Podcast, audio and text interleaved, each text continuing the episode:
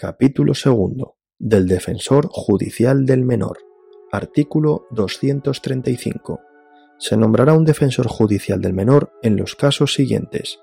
Primero, cuando en algún asunto exista conflicto de intereses entre los menores y sus representantes legales, salvo en los casos en que la ley prevea otra forma de salvarlo. Segundo, cuando por cualquier causa el tutor no desempeñare sus funciones hasta que cese la causa determinante o se designe otra persona. Tercero, cuando el menor emancipado requiere el complemento de capacidad previsto en los artículos 247 y 248 y a quienes corresponda prestarlo no puedan hacerlo o existan con ellos conflicto de intereses. Artículo 236. Serán aplicables al defensor judicial del menor las normas del defensor judicial de las personas con discapacidad.